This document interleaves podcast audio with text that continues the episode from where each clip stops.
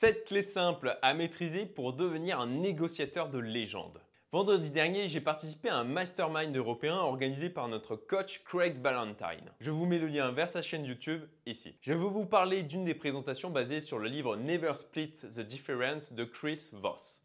1. Ne répondez pas à une question qu'on ne vous a pas posée.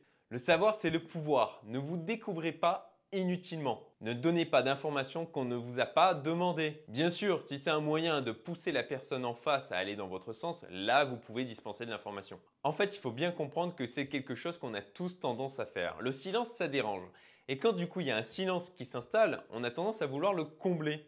Et on va du coup donner des informations qui vont nous être potentiellement préjudiciables. 2. Ne pas avoir d'accord du tout, mieux vaut qu'un mauvais accord. Restez empathique, compréhensif, mais ne faites pas de compromis. Et quand j'entends de compromis, c'est qu'il ne faut pas aller plus loin que là où vous étiez prêt à aller au maximum à la base avant d'attaquer votre négociation. Bon, ça nécessite bien entendu d'avoir quand même un minimum préparé les choses, de savoir ben, là où est votre maximum avant de commencer à négocier. Et surtout, ne semblez jamais être en demande. Il ne faut pas que l'autre personne en face pense que c'est vous qui avez le plus besoin d'elle. C'est comme en amour, ceux qui semblent les plus désespérés sont les moins attirants. 3. Laissez l'autre faire la première offre et économiser dans 50% des cas. Alors ça, c'est un truc que l'on sait de manière générale qu'il faut laisser l'autre faire la première offre. Mais c'est dur, effectivement. C'est inconfortable. Néanmoins, vous devez toujours laisser la personne avec qui vous négociez faire la première offre. Parce que dans 50% des cas, ça va être moins que ce à quoi vous vous attendiez. Si tu es encore là, c'est que tu apprécies cette vidéo. Donc pour me remercier, partage-la et si tu veux être tenu au courant des prochaines, abonne-toi. Merci. 4. Ne négociez pas contre vous-même. N'allez pas à votre maximum immédiatement. Et j'ai fait moi-même cette erreur tellement de fois parce qu'on a l'impression d'être plus franc ou plus honnête. Mais en fait, ce que vous faites, c'est juste jouer contre vous-même. Donc commencez à 65% de votre maximum.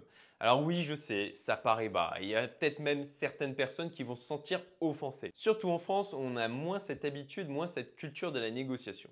Mais un truc qui peut vraiment aider, en fait, si vous pensez, si vous sentez que la personne en face est froissée ou même en colère, c'est tout simplement de lui dire. Vous lui dites, je crois que je vous sens froissé, en colère, ça, c'est le pouvoir d'étiqueter les émotions. En fait, ça a le pouvoir de les faire disparaître, ou en tout cas de fortement les atténuer. Parce que tout de suite, la personne en face se sent comprise. Si à 65%, ce n'est pas passé, ma foi, ça vaut le coup d'essayer. Faites-les ensuite travailler dur pour arriver à 85%.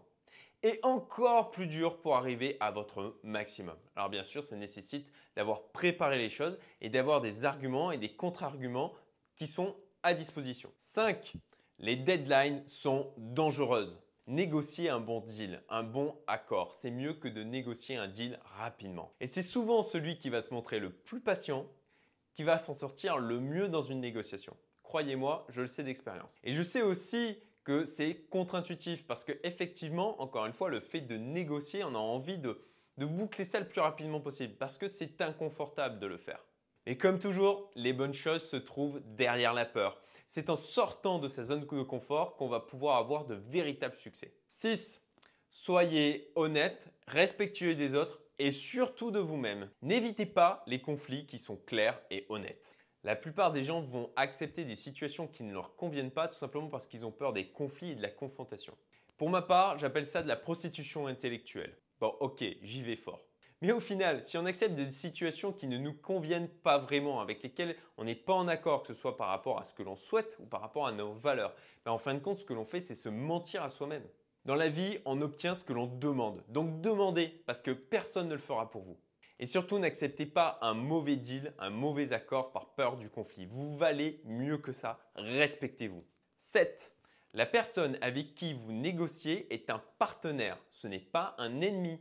Ne voyez pas ça comme un combat, c'est une négociation. Il faut rester à l'écoute de la personne en face, comprendre en fin de compte comment elle fonctionne, quelles sont ses motivations et surtout rester maître de ses émotions. Même si la personne en face s'énerve, il faut rester aussi stoïque que possible. Parce que le fait de vous énerver vous-même, ça ne va faire qu'empirer les choses. Au pire, ce que vous faites, vous mettez fin à la discussion et vous reportez la suite de la négociation. Et si vous voulez donner une impression de contrôle à votre interlocuteur, posez-lui des questions que vous avez préparées et auxquelles vous savez qu'il répondra par non. Donc pour conclure et pour vous rappeler donc ces différents points. 1. Ne répondez pas à une question que l'on ne vous a pas posée. 2. Pas avoir d'accord de deal du tout, c'est mieux que d'avoir un mauvais accord. 3. Laissez l'autre faire la première offre et économiser dans 50% des cas. 4. Ne négociez pas contre vous-même. 5. Faites attention aux deadlines. 6. Soyez honnête, respectueux des autres, mais surtout de vous-même. Et 7. La personne avec qui vous négociez est un partenaire, pas un ennemi. Alors vous vous dites peut-être que c'est des points qui vous semblent simples comme ça, mais soyons clairs, ça va être compliqué. Il va falloir lutter contre votre propre nature pour pouvoir vous mettre à les appliquer et surtout à les maîtriser. La maîtrise, ça va passer par l'application, encore et encore et encore. Et au fur et à mesure, vous deviendrez meilleur en négociation. Donc exercez-vous dès que vous en avez l'occasion. Et pour finir, la blague de fin. Blague entre associés. Un jour, je sors du restaurant et j'aperçois un policier qui rédige une contravention. Je m'approche et je lui dis Je ne suis resté que 5 minutes chez le boulanger, ne pouvez-vous pas annuler cette contravention? Il m'ignore superbement et continue à écrire. Et là, je me lâche et je lui dis Espèce d'emmerdeur. Et voilà qu'il dresse une autre contravention parce qu'il n'y a pas de plaque réfléchissante à l'avant du véhicule. Bon là je m'énerve et je l'engueule copieusement pendant un quart d'heure et lui il reste impassible et il continue d'enchaîner en fait les contraventions. Bon je constate en fin de compte que ça ne sert à rien et j'arrête. Alors, ben, suite au départ de l'argent, ben, je marche tranquillement jusqu'à ma voiture qui est deux rues plus loin et je laisse le plaisir à mon associé de découvrir la sienne. Si tu as aimé cette vidéo, tu aimeras aussi les emails privés que j'envoie toutes les semaines, avec notamment des extraits du contenu exclusif provenant de la communauté Youmento. Le lien est en description, abonne-toi, à très vite